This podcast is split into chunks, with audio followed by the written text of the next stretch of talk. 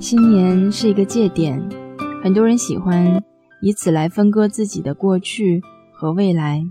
我个人更喜欢把新年看作是平常的昨天和今天，所有原有的轨迹和生活根本不会因为午夜钟声的敲响而有任何实质性的改变，不是吗？那么，我最亲爱的听众，我想告诉给大家的是：珍惜当下。珍惜眼前，这是我在新年的时候想跟大家分享的一句话。